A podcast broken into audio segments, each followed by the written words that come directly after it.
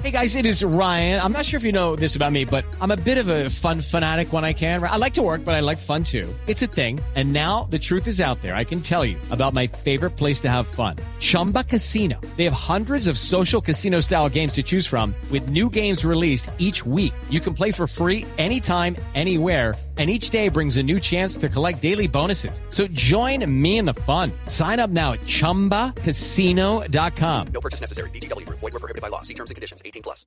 Los personajes, las historias, las anécdotas, las confesiones, las noticias, todos los temas puestos sobre la mesa. Aquí comienza Mesa Blue. Presentan Felipe Zuleta y María Juliana Silva. Mesa Blue en Blue Radio y BlueRadio.com. La nueva alternativa.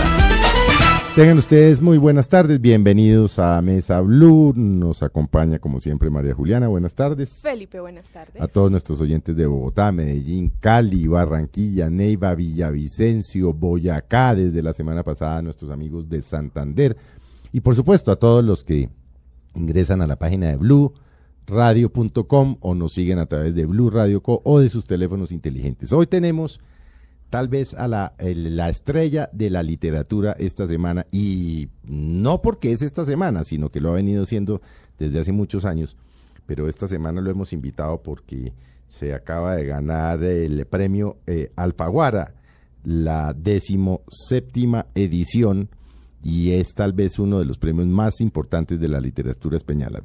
De española. Se trata, por supuesto, de Jorge Franco, el autor, entre otras, pero vamos a, hablar de, de varias de sus novelas, de Rosario Tijeras. Y bueno, es un placer tenerlo porque si no lo agarrábamos esta semana, ya no lo agarramos porque ya se sabe que su novela, esta nueva que se ha ganado, que se llama El Mundo de Afuera, que está por publicarse, se va a repartir en más de 16 países del habla hispana y arranca seguramente a hablar de su novela por el mundo entero. Luego es un placer tenerlo, Frank, eh, Jorge. Muy buenas tardes. Buenas tardes, Felipe. Buenas tardes, María Juliana. Bueno, hablemos, antes de hablar de la novela, hablemos de usted. Hábleme de sus orígenes, usted de dónde, de dónde viene, cuál era su entorno familiar, mm, eh, de por qué acabó en la literatura, porque eso parecería en el siglo XXI ser de locos. Sí, sí, sí, es de locos. Es una pregunta que yo me hago constantemente. Yo, Ah, bueno, no estoy tan desacertado. Sobre todo cuando estoy frente a la pantalla tratando de resolver un, un- un obstáculo en alguna historia, digo, ¿y, esto, y en qué momento me metí yo en este, en este berenjenal? Pero bueno, aquí vine a, a dar a la literatura, a la, a la literatura y sobre todo a la escritura, que es un aspecto de la literatura, porque yo ya había entrado a la literatura desde muy niño como lector, pero entrar a la, a la- ya a la escritura pues es, es otro aspecto y se dio de una manera muy accidental. Pero, pero bueno, me voy a remontar un poquito más atrás como para no, Sí, sí, para no sí, saltarme la pregunta. Eh, yo nací en Medellín y pertenezco a, a una familia paisa muy tradicional. Eh, Grande, hermanos muchos. sí, pues... tíos un jurgo. Tíos un jurgo, muchos primos, eh, tengo tres hermanas, somos cuatro en la casa, yo, soy el mayor de ellas y mm, mi, mi, pa- mi padre ha sido siempre un, un, pues un hombre eh, metido en los negocios, ha sido un hombre de negocios, Eh, en ese sentido era una, era una familia muy tradicional, digamos que hubo un, un vínculo con, con el arte y con la literatura más fue a través de los abuelos.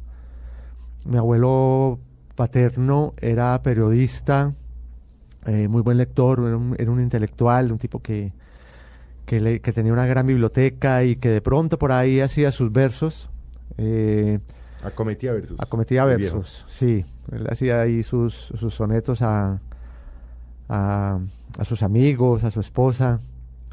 Y pues eh, gracias a él pude, pude, pude conocer algunos, algunos autores, sobre todo de, de la literatura universal, de los grandes clásicos.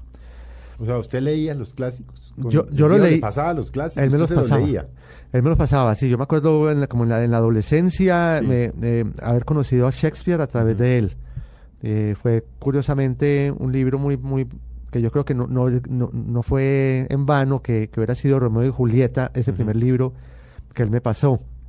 Digo que no fue en vano porque yo siento que, que muchas de mis obras, sobre todo como la, la, la más reconocida, Rosario Tijeras, ti- ti- tiene mucho de esa de, esa, de primera lectura de, de Romeo y Julieta. Y de Shakespeare, por supuesto, porque ahí, en, ahí engrané con Shakespeare y, y no pude dejar de leerlo. Y mi otro abuelo, mi abuelo materno, era, era, un, era un pintor, no, no- no- no era un pintor profesional porque no podía dedicarse a, a ese oficio, pero cada segundo que tenía libre lo, lo empleaba en la pintura y, con, y yo, yo, yo me mantenía mucho junto a él y, y me recuerdo que me llamaba mucho la atención la manera como él miraba el mundo, como él miraba las cosas. Yo creo que ese es ese, es ese ojo de los artistas plásticos que ven lo que uno no ve, Sí. ven el detalle, ven, ven todo como en un plano mucho más cerrado. De pronto yo iba caminando con él y él se agachaba a recoger alguna cosa que le llamaba la atención, porque también hacía esculturas con, con chatarra, con, con piezas de hierro que se encontraba. ¿Y usted le ayudaba? Yo le ayudaba, sí, yo le ayudaba y, y- y él me, también me pasaba eh, pinceles y papel y acuarelas y pintábamos juntos. Entonces yo creo que por ahí, por ahí vino la cosa, por ahí digamos que nació ese vínculo con, con, con esas, con esa parte como más sensible mía y, y ahí quedó esa inquietud siempre, siempre fui lector, siempre, siempre estuve muy interesado por las artes en general, por el cine que era un género que me encantaba. Vi, vi- bueno, vi que estudió cine, además. Exacto. ¿Usted estudió primero cine o literatura? Primero cine. Primero cine porque yo quería... Hay que decir que Jorge estudió en, eh, en, la, en el London International Film School, que eso no es tampoco, pues, eh, fácil. Salen bien preparaditos. Sí. Sí, no. fue ¿Por qué primero cine? Pues ¿Por, porque- qué- por qué cine y no literatura? Si le llamaba tanto la literatura, la, la atención a la literatura. Yo tal vez pienso que por miedo, miedo a la literatura. Es que miedo- eso debe ser muy berraco sentarse frente Eh, claro, es que ¿no? la, la hoja en blanco, Sí. la hoja en blanco que Sí. tanto a- a- aterra a los escritores y a veces a los periodistas. Y no es que el cine sea fácil, pero yo creo que uno en cine le puede echar la culpa siempre como al otro, ¿no? Como Que la fotografía, que el Sí, que el falló, que el falló el productor, que falló el Sí, sí, editor. sí, sí, sí. Claro. En cambio aquí esto no es solito. Sí. Solito, solito. Yo con yo. yo con yo y a ver qué, qué pasa. Pues uno, al- uno ya es al puro final Sí. que tiene, per- perdón, una, una ayuda de, de los editores, pero en ese proceso pues va uno, va uno muy solo. Pero en ese, en esa, en, en ese estudio de cine es cuando doy el salto a la escritura. Porque ¿Guión? ¿Guiones? No. guiones, ar- eh, eh, argumentos, sinopsis, eh, el- la descripción de personajes, todo, todo tenía que pasarlo uno por escrito. Y yo creo que ahí comencé a perderle un poco ese miedo. Había historias que yo, yo presentaba para proyectos y, y que por alguna razón, más que todo técnica, no, no se podían hacer en un cortometraje. Entonces yo las guardaba y las seguía trabajando. Y, y las seguía trabajando como, ya como, más como un cuento. Y ahí yo creo que fue, fue la primera, los primeros, los primeros escritos con, con un tinte mucho más literario.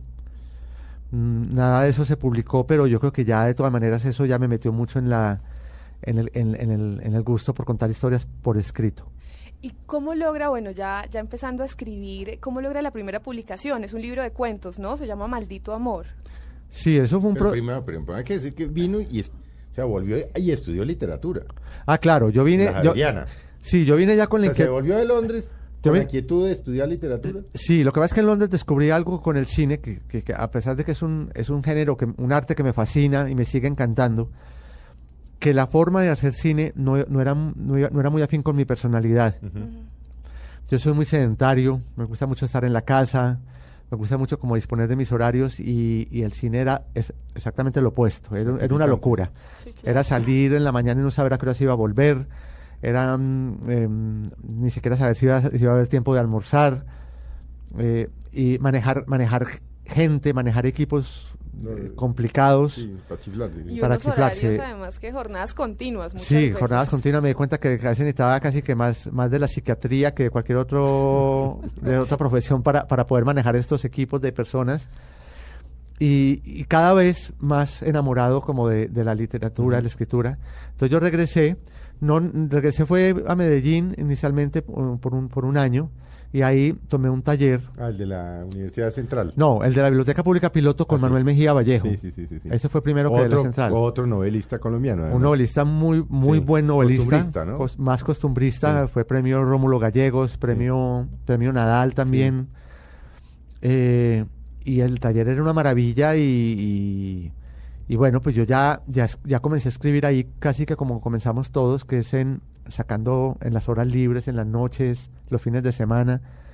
Luego me vine a Bogotá buscando, busca- quería ya trabajar, pues ya había estudiado cine y quería trabajar un poco de cine, no era, no era fácil, entré a trabajar un tiempo en televisión.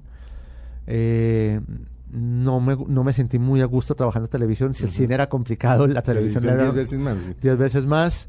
Tomé el taller de la Universidad Central con Isaías Peña en ese momento. Y ahí comencé ya pues a, a escribir mucho, mucho, mucho y me di cuenta que en, en un momento dado tenía una colección grande de cuentos. Todos tenían un hilo conductor que era el amor. Eh, lo mandé a un premio que, que había convocado la misma universidad, un premio nacional que se llamaba el Pedro Gómez Valder- Valderrama y tuve la suerte de ganar ese concurso y, y ya pues ya, ya tenía un librito bajo el brazo para.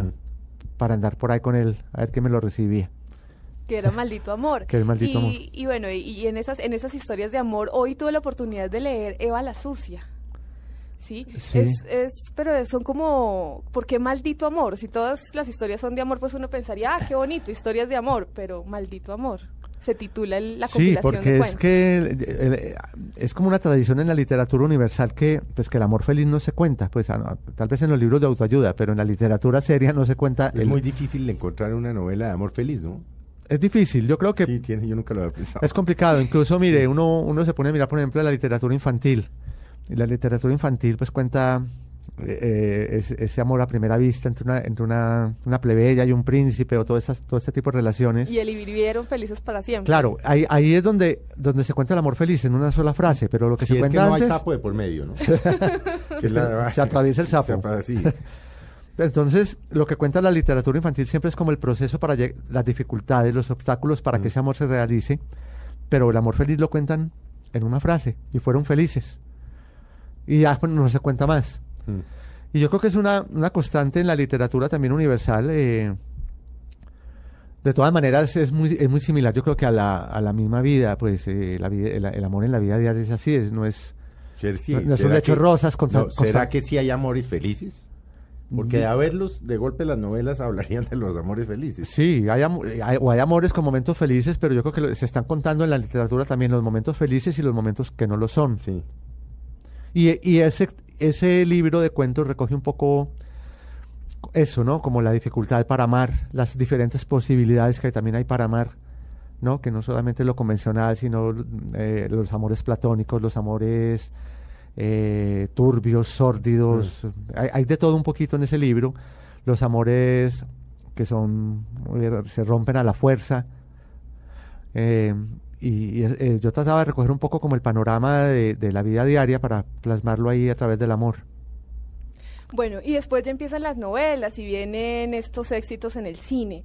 Estas, estas Pero ¿cuál- cuál adaptaciones. fue la primera? La La- primera La, novela. la primera novela fue una novela que no tuvo mucho eco, eh, se llama Mala Noche. Sí. y ya- la rea- en realidad yo Pero obtuvo premios, ¿no? tuve un premio, tuve un premio nacional que llamaba el Premio Ciudad de Pereira. Sí.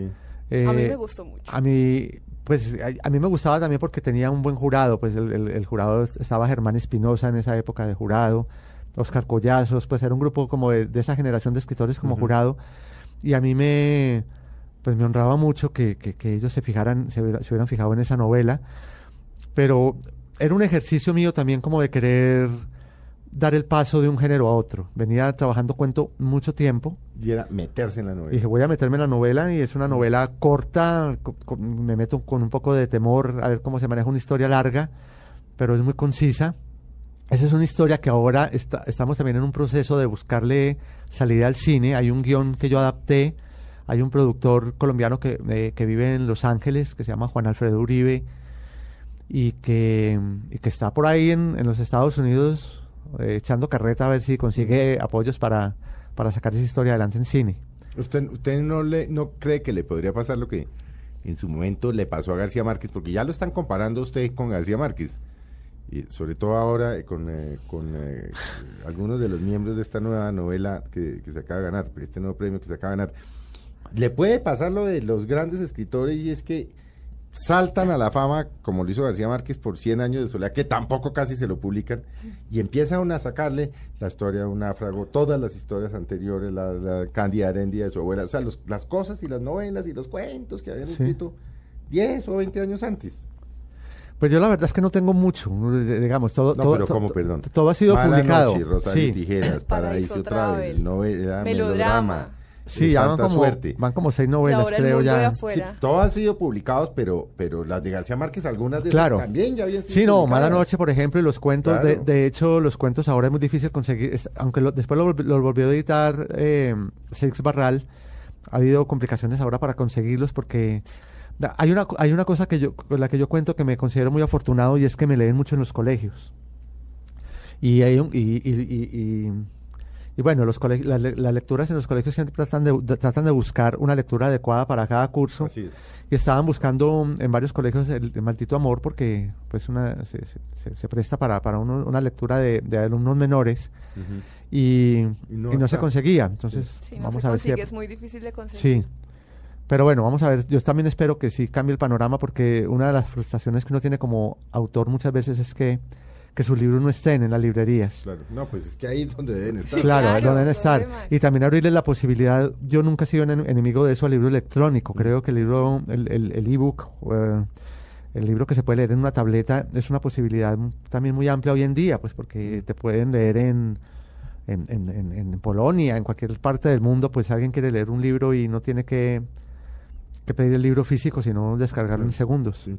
Jorge, ¿cuál es, en general, no hablemos específicamente de ninguna de las novelas, obviamente vamos a hablar ahora pues de la, de la última, de la que se ganó el premio, pero ¿cuál es el proceso, a qué se enfrenta un novelista? Es decir, ¿cómo es su proceso intelectual para, para producir una novela? ¿Arranca cómo? ¿Qué se es- imagina? ¿O por experiencias? ¿O porque un día está, no sé, en un parque y dice esto da para esto? ¿cómo- ¿Cómo es el proceso? Porque quienes no hemos escrito, y pues distinto de columnas, que es distinto. Sí, completamente Eh, otro género. ¿Cómo es el proceso de uno? ¿Qué, ¿Qué pasa por la cabeza de un novelista? Pero eh, digamos que, que hay, que hay algo en el comienzo que no es tan distinto, creo yo, a lo, a lo de las columnas, porque de todas maneras, entre todos los temas tan variados que hay, todo lo, todo lo que ofrece este país tan, tan extraño y tan absurdo, Tan bipolar y tan tan loco, bipo- sí. exacto, pues uno dice, ¿por, por qué, por qué se me disparó de pronto el, el- el- el interruptor para querer escribir de- sobre este tema? Y así, a uno como escritor también lo, lo rondan de- de- desde mucho tiempo, historias, imágenes, recuerdos, y eso está ahí dando vueltas. Y en algún momento uno siente que alguna de esas, por alguna razón, como que va engordando, va cogiendo fuerza. Uno se va como alimentando más, más, más, más, más, sí, más, más. como alimentando. Hay unas que uno que uno dice, bueno, esto tal vez no, tal vez necesito esperar un poco más porque muchas veces un tema no es suficiente como para una novela. Ujú. Uno necesita que al tema se le atraviese una algo más concreto, como un argumento, para, para poderlo presentar. Hagamos el ejercicio, hagamos el ejercicio concreto. Hablemos de Rosario Tijeras. Sí. ¿Por qué Rosario Tijeras? Obviamente porque estuvo en la televisión, porque estuvo en la cine. Y es una de vi- las más Sí, y Y conocidas. porque lo vimos mi- millones de colombianos. Entonces, hablemos de cuál fue su proceso intelectual para decir, esta es mi novela. Mire, con Rosario fue muy particular. Eh, yo estaba terminando... Nótese el afecto con el que habla de Rosario, ¿no? Sí, sí. Claro, es como una hija, una hija ¿no? No, es una hija y Claro. yo, yo- yo- yo reconozco que vivo inmensamente agradecido con ese libro. Fue el libro que me cambió la vida para, para, para bien como escritor, como, como persona. Un libro que me llevó muy lejos. Me sigue llevando a, a muchos sitios. Pero con ese caso en particular, yo estaba terminando mi novela anterior, Mala Noche, la que acaba de hablar. Y de pronto, así de una manera casual, me llegó a las manos un- un- una tesis de una prima eh, que estaba estudiando psicología en la, en la Universidad de Antioquia. Y el tema, el, título no lo, no lo recuerdo bien, pero el tema tenía que ver con el vínculo que hay entre el crimen y la religión, eh, eh, enfocado hacia el sicariato. El tema de las medallitas. Las medallitas, Sí, todo, la- la- encomendarse las a la oraciones, besar la bala. Exacto, los tatuajes, la- las visitas. Ese era a- el tema de la tesis. el tema de la tesis, el vínculo eh, muy muy muy profundo, muy bien hecho porque se remontaba pues como a una tradición religiosa muy a- paisa antioqueña eh, mezclado también pues como como por, como esa línea esa línea mercantilista que, que hemos tenido los paisas siempre también pues como el afán del dinero, el gusto por el dinero. Pero haga plata a mi hijo, ¿no? así era. Haga la plata a mi hijo, hágala honestamente y si, no si no puede, hágala. Haga la plata a mi hijo. Sí, no lo iba a decir yo, pero ya, ya que lo dice usted. Así, así es la cosa. Sí. Y claro, cuando aparece el narcotráfico, pues eh, el- apareció ahí el, el gran becerro de oro, el gran dios del dinero y, y, y ahí, ahí, ahí se, ahí se fusionan con mucha fuerza esos dos elementos de, de religiosidad y, y ambición al dinero y poder. Entonces yo leí esa tesis y me llamó mucho la atención, pero lo que realmente me impactó fueron unos testimonios de unas niñas, eran menores de edad, unos hechos en una correccional, y ellas hablaban de su vida en las pandillas, de su vida eh, violenta y participaban y cómo participaban en esas pandillas, pues de una manera muy muy activa, muy contundente. Eso me, eso ese fue el como el, el clic, Mm. ¿no? Que yo dije, aquí yo Aquí creo que madera. aquí hay una historia. Claro. Y esto nos ha contado desde el punto de vista de una mujer, porque si- ya había, estaba Rodrigo de la película de Víctor Gaviria, eh, había, se había publicado también La Virgen de los Sicarios de, de Vallejo, Me digo que es tremenda, durísima. tremenda, una, una, una gran novela, Sí, pero durísimo, sí. se había contado desde, desde lo masculino y dije, aquí, aquí con, la, con este mujer, el papel de la mujer en, en la vida de la- del narcotráfico y la pandilla que además Y el sicariato. del sicariato, no, y, y que va mucho más allá de eso, porque el, el- el- el papel de la mujer en el mundo del narcotráfico es muy, es muy amplio, muy poderoso, porque va desde las mujeres que, que son capo, pues, que son líderes de, de, de- de carteles. y Sí, que- ¿cómo, se llama esta? La, la viuda eh, Griselda Blanco, la... Griselda Blanco, que Sí. mató a dos maridos. Y mató a todo el mundo, Sí, medio mundo, pues. eh, y- Pero nunca la, la niña, la joven. Nunca la niña, no, Mm. y la que es amante, la que se- casi que se prostituye en el, en el en el narcotráfico, pues para, para, para, para conseguir lo, lo- lo básico inicialmente y después lo que, todo lo que van visionando. Entonces por ahí comencé a buscar, a leer más, hablé con mi prima y me dio más libros, más documentos para leer, investigué mucho tiempo, regresé a Medellín ya a mirarlo como... con- ¿Entrevistó niñas? Sí, pero lo hice, lo quise hacer después de que hubiera comenzado la historia Sí, no antes. no antes, para no... La verdad yo, yo trato de mantener siempre como un, un- espacio muy amplio entre la realidad y la ficción, ¿no? Que no se vayan... Que, que haya un impulso real, pero que yo tenga toda la libertad para, para, para Porque su construir. imaginación- para- exacto. Porque yo lo que vi en los, en los testimonios era que eran mujeres, a pesar de su edad, eh, muy fuertes, Mm. arrolladoras, y yo dije, yo no quiero terminar haciendo la, la vida de una en particular. Entonces como que retomé testimonios, re- los recuerdos también era muy importante de Medellín en esa época, ese Medellín de los años 80 que me tocó vivir. Don- Viniendo de la apacible Medellín de la los pasible- 60 y Sí, 70s. claro. Yo vi, a mí me tocó toda esa transformación cuando de pronto empezaba uno a saber que, que de pronto es que en un velorio llegaron los mariachis al velorio, algo que nunca se había visto. Mm. Ver, ver carros extravagantes y lujosos en una Medellín donde la gente que tenía plata era más bien, eh, digamos, prudente con, con la ostentación. Pues Escobar decía, ¿no? Que los ricos de Medellín eran los muertos de hambre. Sí. Pues me acuerdo por el documental que hicimos Sí. en Caracol. Sí, sí, sí. Claro. ¿No? Que, Sí. que un testimonio es que los ricos de Medellín son los muertos de hambre. sí, siempre ha habido como Pues mucho eran unos recato. ricos modestos. ¿no? Modestos, Sí, exactamente. Se, se miraba como, eh, como al gusto, como el, Sí, el, el- el derroche, ¿no? Y- pero empezamos a ver eso y eso se... Y entonces yo empecé como a echar mano también de esos recuerdos y, y- y ya hubo pues lo que me tocó a mí que fue muy fuerte, que fue como la, la fusión de esos dos mundos. Mm. Que, que yo no, no, estoy en, no estoy en contra de que se hubiera dado esa fusión. Digamos que Medellín tuvo que haber mirado desde mucho antes ese otro mundo marginal que se estaba gestando ahí. Estaba de espaldas también. estaba de espaldas a esa realidad y debió haberse, pero, pero claro, se dio fue en, en otras circunstancias muy distintas, ya alrededor de la droga, alrededor del dinero, Mm. y eso generó un caos de, de principios, pues, tremendo, que nos llevó a lo que nos llevó, pues, a, a- a que Medellín Real, yo creo que literalmente tocara fondo y se hundiera, ¿no? Y, que creo- creamos un, un gran monstruo y después el, el, el lío era ¿Cómo cómo salir de él, Mm. que todavía estamos bregando a salir de él, a Sí, sacudirnos de Hay eso. todavía coletazos, ¿no? Jorge, ¿cómo, ¿cómo llega Rosario Tijeras al cine?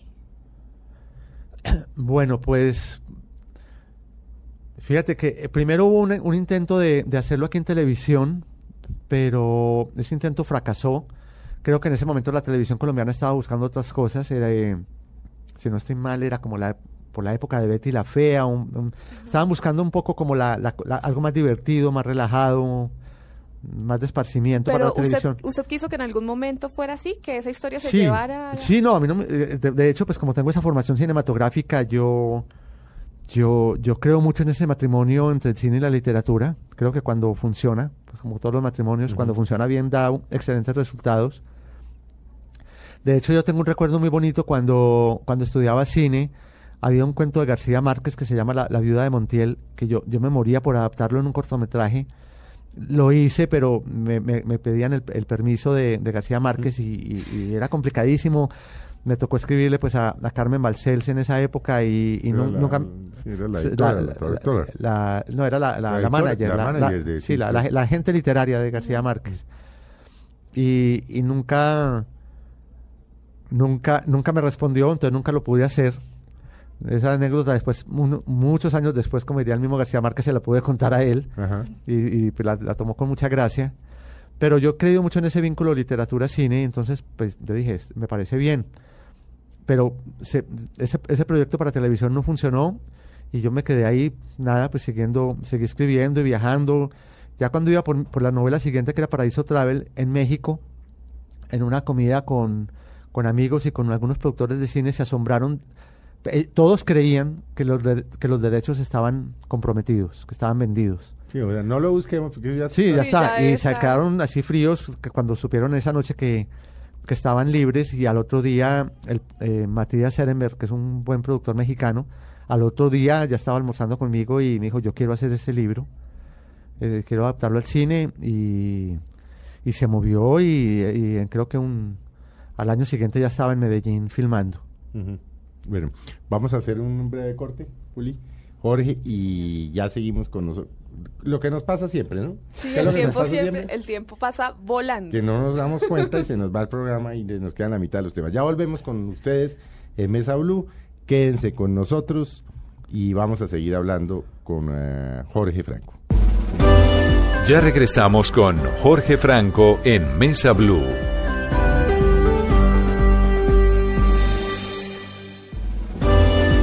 Continuamos en Mesa Blue con Jorge Franco.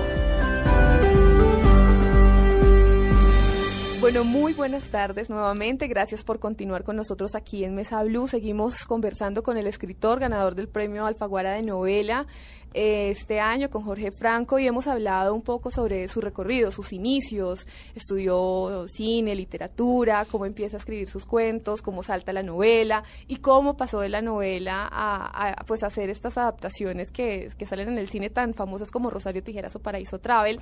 Y pues a mí me gustaría, yo creo que ahora sí, Felipe, empezar a entrar a, a la novela que le dio este premio, Dale, que, dale, que dale. últimamente lo, vi- usted lo tiene la- en boca de todos. ¿Ha visto la cara de, de- de María Juliana, Jorge? No ha podido quitarse la sonrisa de la boca, ¿no? Cuando yo le dije a María Juliana, busca a Jorge Franco, bueno, eso mejor dicho. Y, y mientras tú le haces la pregunta, es que estoy viendo merodeando a, a, a, mm, a Melissa, otra de nuestras colaboradoras, que se ha leído todo lo de Jorge, entonces voy a robármelo porque alguna pregunta la va a tener que hacer. Hazle tú. Bueno, entonces hablemos, hablemos de esta historia, de por qué, pues ya todos sabemos que empieza como cuento de los hermanos Grimm y termina como Tarantino. Esto es algo curiosísimo y, y pues ya que estamos hablando de matrimonios, de- hablamos en el bloque anterior del matrimonio entre el cine y la literatura, ¿cómo se puede casar una historia de un cuento de hadas con un final de Tarantino? Sí, pues fíjate que yo creo que eso tiene mucho que ver con, con, con el entorno real y con la misma ciudad, con, con esa, esa época que hablé al comienzo, de esa transición. Yo era vecino de un hombre que tenía ese castillo, que vivía en un castillo medieval, que tenía una, tuvo una hija pequeña que Cuente quién era. Porque Sí, es el- que es, es un personaje real muy importante, rico Sí, en Medellín. Claro. se llamaba Diego Echavarría Misas, era, pertenece a una familia muy tradicional, grandes empresarios antioqueños. eh, y pues eh, este hombre era un, era un hombre que llama- nos llamaba mucho la atención por, por, por su forma de vida. Un tipo que se desplazaba por Medellín en una limusina, la única que había en esa época. eh, pues que te- vivía en este castillo que se, se vestía. Chavarría, ¿no?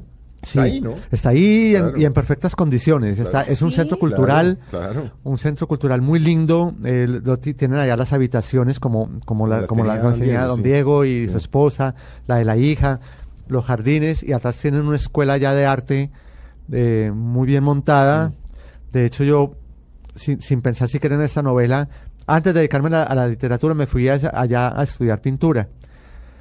Y, Y pues imagínense lo que es para un niño de 6 o 7 años eh, uno tener un, un vecino de este tipo. Eso es... Es un castillo, que tiene un castillo. castillo. que tiene un Wow. castillo. Y Entonces nosotros cuando veíamos subir por esa loma la limusina, pues lo que era, corríamos pues como a, a- a- verlo pasar. sí, pues el rey, como- el- el como papa, el- sí, como el, el rey del, del barrio, ¿no? Sí, Pues, Claro. sí, y- y entonces eso, e- eso es como la parte de, de- de que, que nos despertaba mucho la curiosidad. Yo creo que era como una invitación a soñar qué, qué pasaba en ese castillo.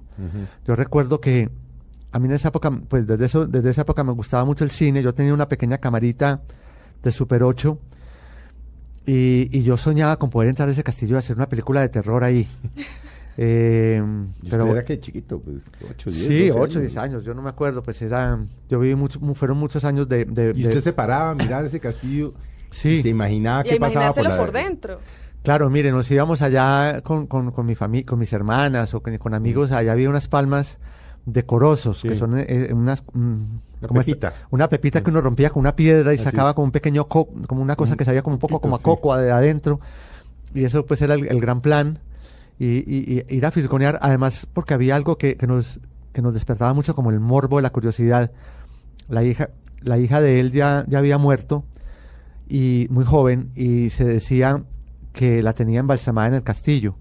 Alguien decía que, por ahí decían, decían que la tenía en, en un sarcófago, Mito urbano. un mito urbano, que la tenía, llegaron al punto de decir que la tenía eh, embalsamada sentada frente al piano, Sí, sí, sí, sí. sí. eh, en, la, que en, la, en la casa de muñecas. Sí, sí, sí. Qué maravilla. Y solda, ¿no? Y solda. Solda.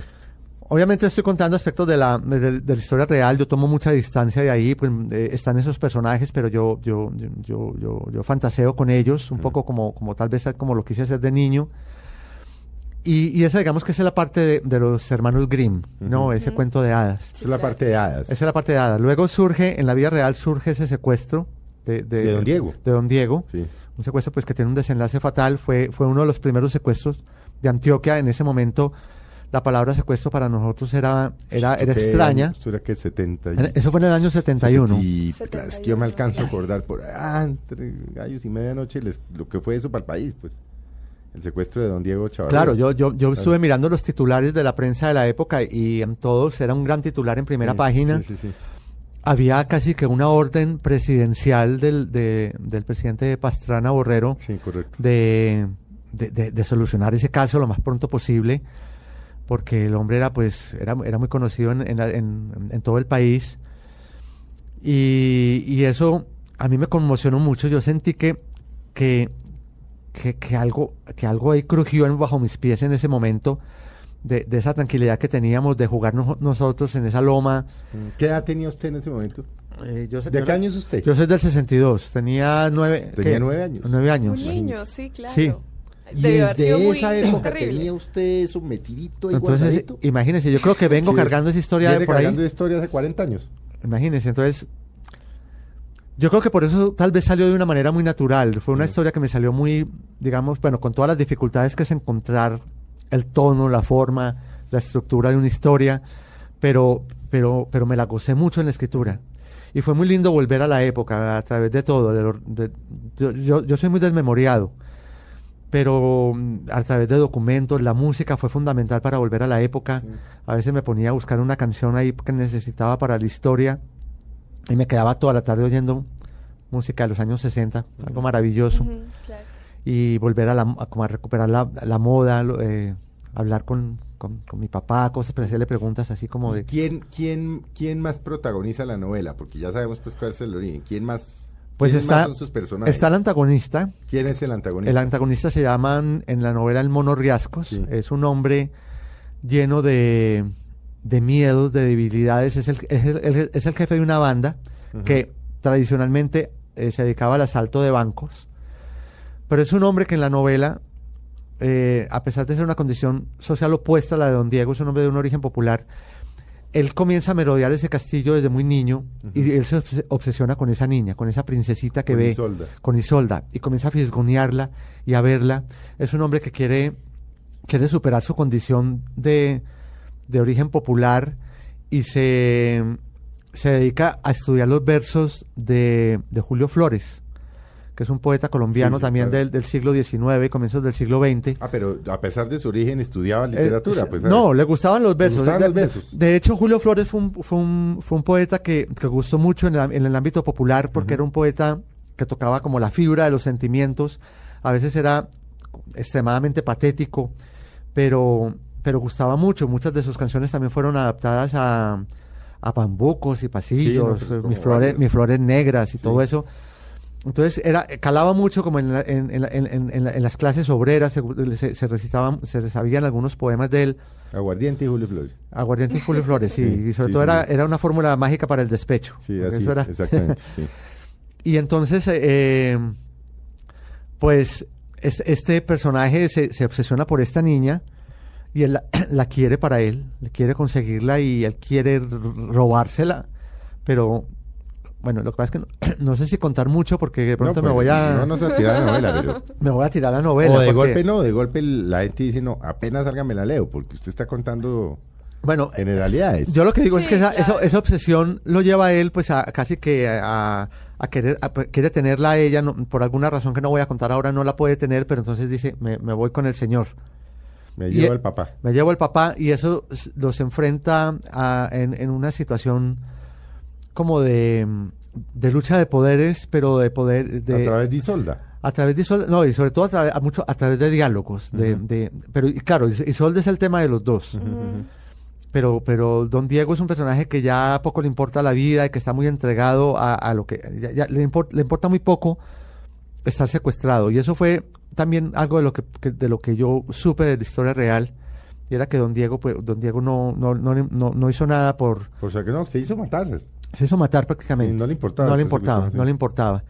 Y este hombre, pues, este bandido estaba enfrentado a un hombre entregado. Y entonces no, no, eso le impedía mucho como pues, llevar a cabo pues su plan. Y, y, y trazan una, una relación curiosa porque, porque se vuelve una relación pues de- obviamente de rivales, pero al mismo tiempo yo siento que en el fondo comienzan como a quererse los dos y, y, y- y- y ese diálogo les permite a- le permite a cada uno como, como descubrirse en, en, situación, en una situación adversa, en una situación difícil. Hay una generalidad que pues de pronto salta la atención en algunas personas que hemos seguido sus, sus libros y es que la narración aquí pasa a ser masculina cuando por lo general viene siendo femenina. ¿Por qué? ¿Hay, hay diferencias significativas en... En, pa- en parte estas- fue un, sí, un, e- como una, una- un ejercicio, ¿no? Yo, a mí, yo le, yo, le, yo, yo le huyo mucho al encasillamiento, le tengo miedo al encasillamiento. Entonces ya venía trabajando pues historias de mujeres muy fuertes que llevaban las riendas de la historia. eh, y, y yo dije, pues voy a hacer un ejercicio, voy a, voy a darle mucha fuerza a, a- a un papel masculino. En este caso eh, resultaron ser dos, eh, pero, pero no dejan de aparecer esas mujeres, digamos, el, eh, esa presencia de Isolda en la, en la novela es fuerte. Hay una mujer que, que, que me encantó a mí contar en la novela, es un personaje inventado, es una, una bandida, una, una apartamentera que se llama Twiggy. Ella, ella está obsesionada también con, con una modelo de la época, una modelo inglesa que se llamaba Twiggy, que, que, que, había roto con todos los estereotipos del modelaje porque era, era casi un muchacho. Esa sí es real, además. Es real, la, Claro, Twiggy, la, Twiggy, la inglesa, sí. la inglesa es real, era, Claro. una- era de, de, de pelo, mezcla ahí esa, esa sí, es realidad y ficción. Realidad y ficción, exacto. Pero e- e- ella, tiene un alias de Twiggy, esta bandida, y, y es como una, una fachada del, del mono también, porque el mono tiene una ambigüedad sexual que lo, lo, lo pone siempre contra la pared, porque siendo él un bandido, un hombre en apariencia fuerte, pues es un hombre que tiene esta ambigüedad, que, que sigue viviendo con su madre y que su madre también es una manipuladora Mm. eh, y él tiene que mostrarse ante, ante su banda pues como, como un hombre de- radicalmente opuesto, ¿no? Un hombre que Mm, Pero en supuestamente la intimidad no. en la intimidad no La lo es. femenina. Es femenina y además está Sí. muerto de miedo de lo que está haciendo. Está Sí, muerto de miedo de ese, secuestro, de, de ese secuestro que acaba de cometer. Eh, es, es inexperto, pero y, es, y rodeado de, de- de otros hombres que son más inexpertos que él todavía. Entonces eso lo, eso lo va, lo va acorralando y con un rehén, pues que no le facilita para nada la, la situación. Mm. No, va- no siga contando, es Melisa. que Melisa tocó entrarle aquí a que haga su pregunta porque está. No, pues muchas gracias por dejarme estar acá, pero Yo tengo una, una curiosidad y es que a través de los libros de Jorge Franco uno puede sentir el dolor que el autor está, está sintiendo por su ciudad, por Medellín.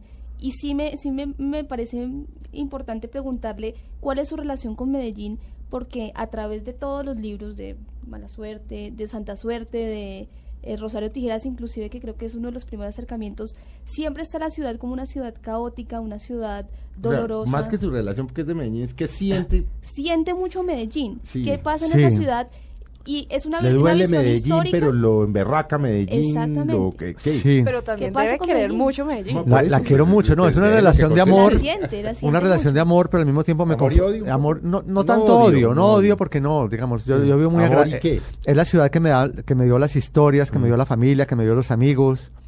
Eh, no, es, es como de, de, de, de a- veces como de amor y decepción también, ¿no? Como que por, porque, porque, porque no logramos como salir de eso, pero en general lo puedo casi que extender a todo el país, ¿no? Es, es como el hecho de ser colombiano, ¿no? Que es que, pues yo, uno, Eso uno- a veces uno- es un acto de fe. uno quiere mucho este país, pero, pero, pero no hay un día en que uno no se muera de la ira y que uno maldiga y que uno reniegue. Mm. Y, y- y eso nos pasa a todos, le pasa al de la calle, le pasa al... al- No, a- no, todos los que tenemos que tramitar Sí. algo, el que pasa a la calle, el que tiene que al Exactamente. supermercado, el que tiene que pagar el recibo del celular, o sea... es Y uno piensa cosa- que los únicos que no, No piensan... hay un día en que a uno como colombiano no le dé en algún momento del día un empute por algo.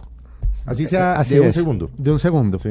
De un segundo y uno reniega y uno a veces quisiera ser- Sí. haber nacido en otro país. Pero lleva la Medellín histórica, la de la violencia fuerte, es decir, no la Medellín de hoy en día, sino la fuerte, Sí, claro. la del narcotráfico, la de las bombas, la de... Pero le tocó la Medellín también de los 50 y 60. Sí. La bonita. Pero fíjese que ahí es donde viene como el desencanto, ¿no? Porque es que yo, Mm. te- está esa, esa Medellín idílica y de pronto se...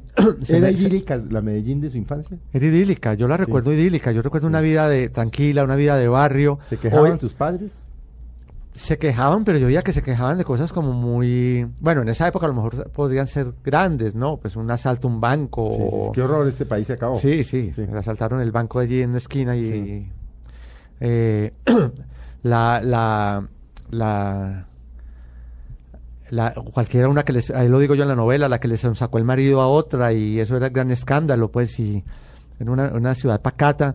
Tal vez yo también por la edad, pues no, no era muy consciente de otras cosas que pasaban, ¿no? Hablábamos No ahora... tantas tampoco. por- Hablábamos ahora, yo creo que de algo que sí se estaba dando, pero tal vez ni siquiera la gente adulta era consciente.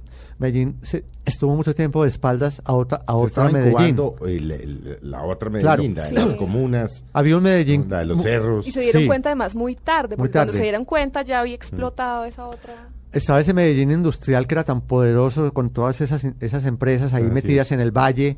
Pero claro, pues eso, eso daba, eh, le daba una imagen a Medellín de una ciudad con, con poder y con riqueza. Mm. pero pero ahí detrás de eso pues había muchas ot- otras cosas que que tal vez yo yo tal vez por la edad no las veía pero no no sentía esa queja en los adultos yo creo que esos primeros brotes fue lo, lo que hablé ahora ya como cuando com- comienzan cier- ciertas cosas sospechosas eh, extravagantes de de que, rompían con la con, con- con- esa tranquilidad ahí fue donde ya como que dijimos aquí aquí está pasando algo y seguimos muy orondos porque llegó el narcotráfico y, Y orondos. y muy orondos nos, nos Hasta que metimos ahí. fondo, ¿no? Sí, exactamente. Y hubo connivencia con el narcotráfico durante mucho tiempo. Pensábamos que eran hombres con plata, que eran ri- nuevos ricos, pero que no había como nada ahí en el- detrás de eso. Pero cuando ya, ya la cosa se complica con el ter- con, también con el terror y, con, y ya con, con el deseo de ellos de apoderarse de, de- de la parte política del país, ya, ya ahí fue mucho más complicado. Entonces, a mí, me, a mí eso sí me dolió, además porque me tocó muy joven y yo recuerdo pues que, que, que, que- que era difícil ser joven en esa época y uno, y uno perdía amigos ah, por, por, por muchas cosas, porque, por, por- por el terrorismo, porque el, el mismo narcotráfico se los absorbía. Eso le iba a preguntar, ¿qué tanto le cambió esa historia a su vida? O sea, su vida iba por un rumbo y esa ciudad y esa historia le lo desencaminaron, por decirlo A así. todos, a, to- a mí y a todos, a todos los que vivimos en Medellín en esa época, creo que nadie salió... No, es que a muchos Ileso los de ahí. tentaron, otros se los llevaron, otros... Sí, exacto. eso- y sentíamos como que el círculo se iba cerrando, cerrando y nos íbamos, nos íbamos acorralando. y que de un momento a otro, ¿verdad? Eso se, se salió de las manos. Yo, yo la verdad, llega, pues yo, en, en una época pensaba yo que derrotar a, a Escobar era físicamente imposible, que realmente no se iba a poder. Y yo creo que ese fue, eso fue paradójicamente como el gran logro, el gran descubrimiento. Cuando cae Escobar uno dice, se pudo, sí se puede. ¿No? Pues hu- hubo miles de muertos antes, la ciudad se, se quedó, quedó, quedó des- destrozada, quedó en cenizas, pero se pudo. Entonces yo- eso fue como, como de pronto como el, el- el respiro que tuvimos en un momento dado. Porque yo realmente era tan pesimista decir esto se lo llevó el diablo. Y bueno, después de que Como pasa... se darán cuenta los oyentes de Mesa Blue, perdí el programa, ¿no? Lo perdí No, en manos no, no, aquí de no, mis, no, no. de mis, de colegas, no. ¿no? Pero me parece perfecto porque pues, están emocionadas y son No. pocas las oportunidades que tiene uno de entrevistar a Jorge. Claro, no, y además, Felipe, eh, me atrevo aquí a decir una cosa y es de entrevistar a una persona en la que uno ha seguido, ha leído, conoce su estilo, entonces, como tenerla y poderle hacer ese tipo de preguntas, además, con esta coyuntura tan bonita que es la del premio, entonces es muy importante. Yo quería, quería, quería irme, pues, volver a, a las anteriores novelas, melodrama. En melodrama se habla del monstruo, ¿sí? De Medellín. De ese monstruo, ¿a qué, a qué se refería en Ese, concreto? ese- el melodrama es un, eh, ya es un, a ver, eh, eh, es, es un cambio muy radical en, en mi escritura, en todos los sentidos. Es una novela mucho más literaria, está inspirada en hechos reales, pero yo voy un poco más como, como, como, como hago un viaje más hacia adentro, más hacia, yo diría que hacia atrás. Voy a la familia, porque me, di- me di cuenta que ese, esa, la figura de la familia, sobre todo en la cultura país, es algo tremendo. Es una cosa muy fuerte. Es una, ahí, ahí sí hay relaciones de amor y de odio. Sí. Es como que no se puede estar ni adentro, pero tampoco se puede estar afuera, es- ni libre. Y hay una disfuncionalidad en las familias tremenda. Entonces, y yo siempre he creído que, pues ahí, ahí, ahí lo enfaticé, que el, el, el rol de cada quien en su familia eh, está ligado al rol del, a ese rol que se desempeña afuera. Entonces, si el rol está equivocado adentro, va a estar equivocado afuera.